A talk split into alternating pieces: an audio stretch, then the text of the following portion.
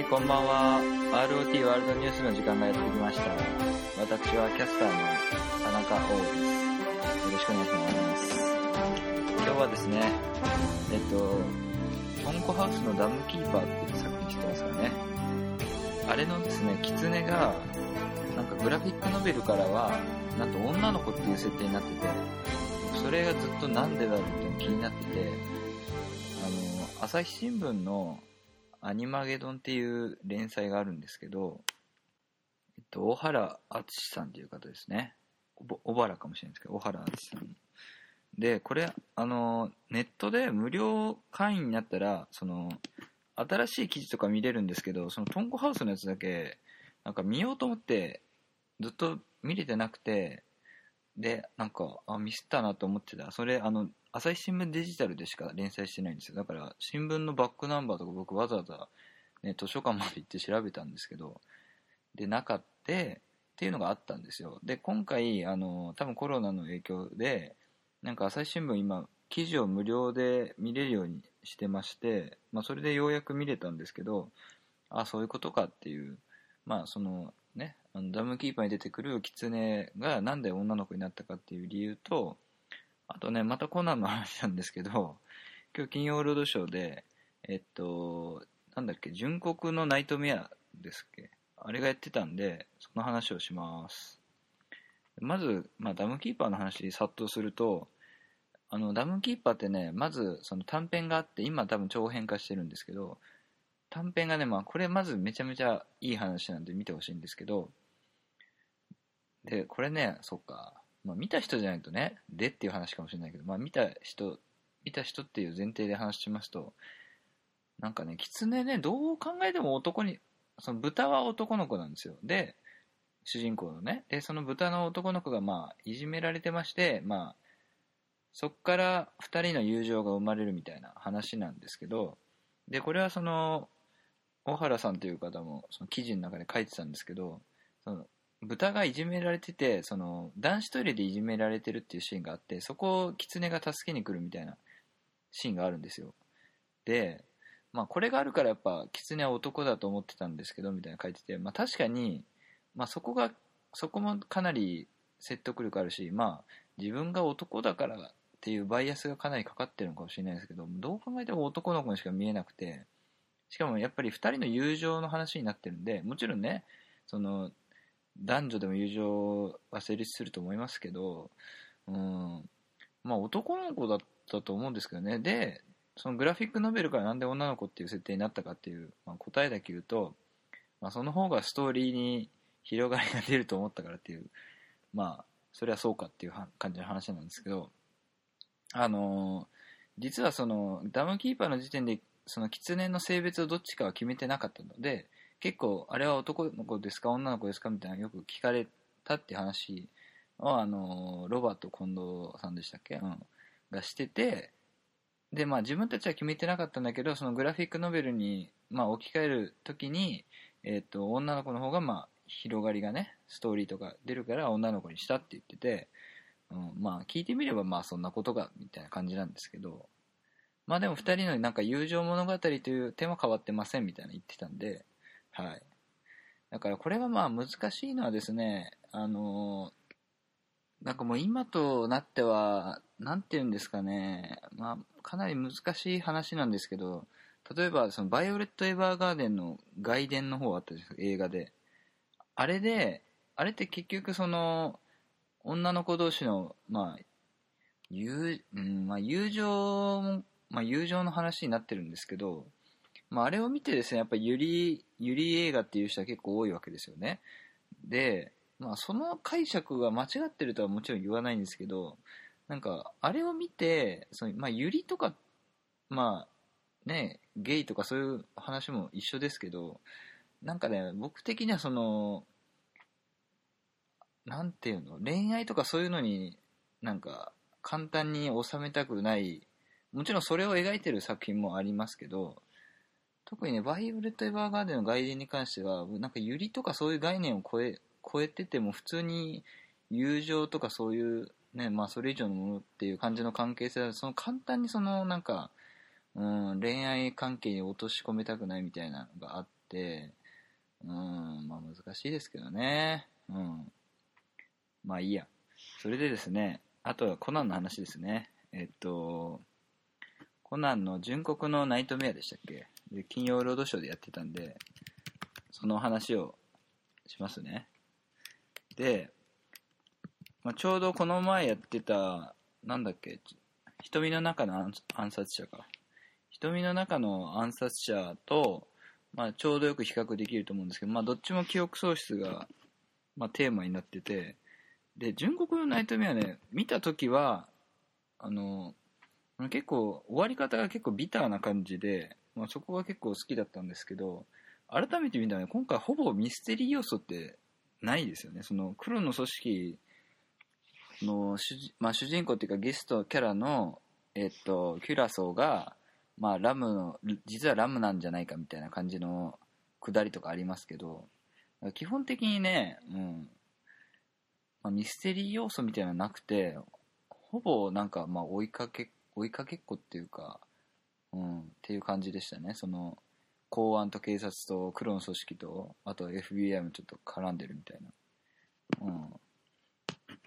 だからまあ、改めて見たら、うん、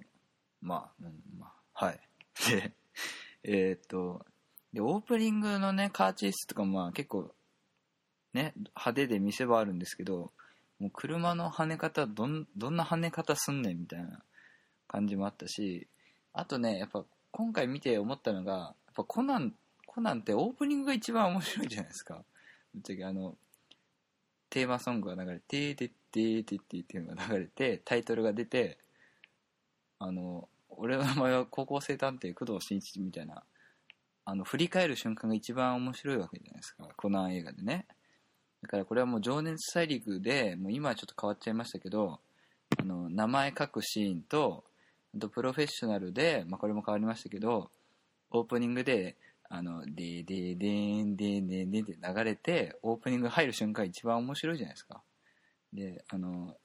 ボンド映画でもオープニングが一番面白いじゃないですか。だからそれと一緒でやっぱコナンも、俺の名前は高校生探偵工藤新一ってやってほしいんですけどね。あの、みんなみ知ってるけどね、その幼馴染の蘭と遊園地に行ったみたいなね。うん。あれやってほしかったなっていう。あとね、まあ、基本的に文句が前半に集まってるんですけど、その、ゲストキャラのね、そのキュラソーが、こう、オッドアイ、オッドアイなんですよ。左右目の色が違うっていう。それが、なその、目がアップになってね、その、あ、色が違うってなった後に、コナンが、あの、お姉さんの目、左右で色が違うんだねってめちゃめちゃ説明台詞を吐くっていうね。しかもまあ結構普通に まあ失失礼だろというか、なんかいきなりそんなこと言うかみたいなとこもあるし、しかもさらにその、その後にその、1年生軍団いるじゃないですか。で、あゆみちゃんがまた同じことですあ、お姉さん、左右の目色違うね、みたいな。それ、じゃあコナンの最初のやついるみたいな思うんですけど、その、ねコナン君、ねコナン君というか、まあ、新一ですよね。あとはなんか、アガサ博士がいまだに、し、コナン君みたいに言いだ、もういいよ、その新一が、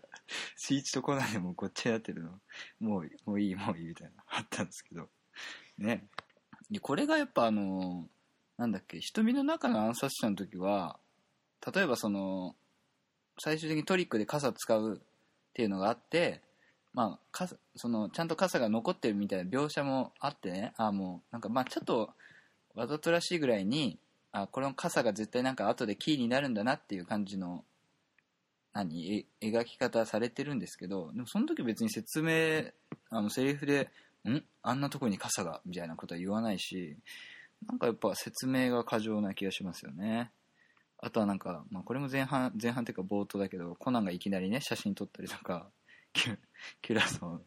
まあ、あれは写真撮っていいですかって言った後だったら、なんかちょっとやめてって言われるから、どか、とかだと思うんですけど、なんか探すためにとか最初から言っとけよみたいな思うんですけどね。あとはね、まあ、ベルモットとかも出てましたよね。あと、そうだ、これも前半だけど、ゲンタがなんか死にそうに、死にそうになってて、あ、ゲンタ死んだかなと思ったら、